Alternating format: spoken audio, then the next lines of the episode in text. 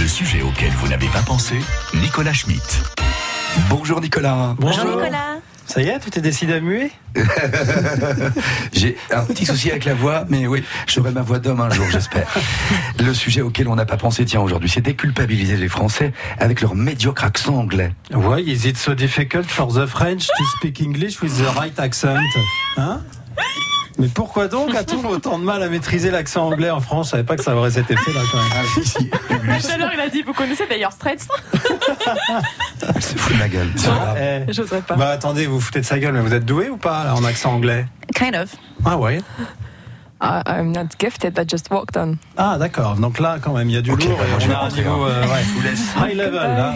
En tout cas, c'est une question très intéressante en ce jour de rentrée des classes, hein, après des vacances d'hiver bien méritées et, et mises à profit aussi par certains élèves pour travailler leur leçon d'anglais. Des élèves à qui leurs parents ont pu dire euh, avant de partir ce matin Have a nice day and good luck for your English oral test. Ce à quoi l'élève a répondu Thank you, ma'am. Don't worry, dad. Everything will be fine. J'ai bien travaillé ma phonétique, pas de souci. Et oui, seulement même avec beaucoup de travail sur le i long, le i court, la place de l'accent tonique et j'en passe, nous, peuple de France, nous partons avec un handicap. Et ce handicap, il est de taille puisque c'est notre langue même qui constitue un des plus gros freins à notre apprentissage des accents. Et oui, c'est l'accent. C'est le travail d'un étudiant en master de psychologie clinique relayé par Slide.fr qui nous déculpabilise en mettant en cause le spectre sonore de notre langue.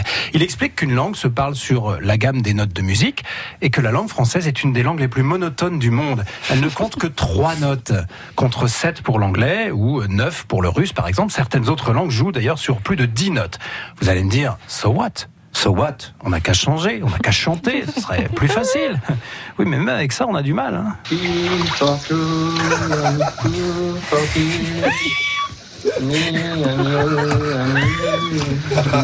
Ouais, c'est pas très concluant tout ça. hein. Alors poursuivons la démonstration de notre étudiant, vous allez comprendre.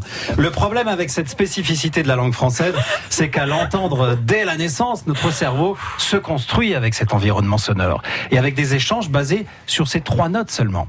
De 0 à 5 ans, les études scientifiques via l'imagerie cérébrale ont montré qu'un petit être humain peut assimiler plusieurs langues sans problème, sans les mélanger. Mais au-delà de 4-5 ans, nous sommes habitués au son de notre langue, une langue pauvre en étendue sonore, et notre cerveau se construit donc en conséquence, délaissant ainsi, par souci d'efficacité, ce qui lui aurait permis de percevoir les sons d'autres langues. Cette faible amplitude sonore est donc devenue naturelle et nous complique donc la tâche dès qu'il s'agit de parler anglais, allemand, chinois ou euh, hollandais. C'est vrai que c'est pas facile de parler le hollandais. hein. Be. Be, proud of you because you can be do what we want to do. Voilà, Monsieur le Président. Voilà pourquoi les Scandinaves, les russophones, les Slaves, je sais pas si je vais finir, parviennent plus vite que nous. Mais fallait me prévenir là Donc, Scandinaves, russophones et Slaves parviennent plus vite que nous à apprendre euh, des langues étrangères et même plus tard dans la vie. hein, leur oreille est habituée à une palette sonore bien plus étendue que la nôtre. Alors, ce n'est bien sûr pas la seule explication à notre piètre accent pour les langues étrangères. La qualité de l'enseignement du pays est un facteur important, bien sûr, tout comme les interactions entre individus. Vous voyez, c'est un peu comme au tennis, quoi. On joue mieux face à un meilleur joueur que soi. Euh, Donc, euh, ça peut être pareil avec des langues étrangères, hein, ou pas d'ailleurs. Moustache. And if you don't know, I don't know, no? I don't understand. You. You come with me to pick up Peter.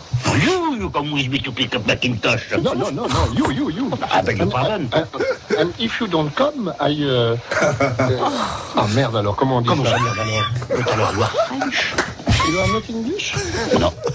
Non, il y en a English. Donc, But you are panique. not French. Hein But alors, you are French. Voilà. Si votre accent n'est pas terrible, c'est pas très grave. Mais vos jeunes enfants, eux, peuvent devenir bons. Tout n'est pas perdu.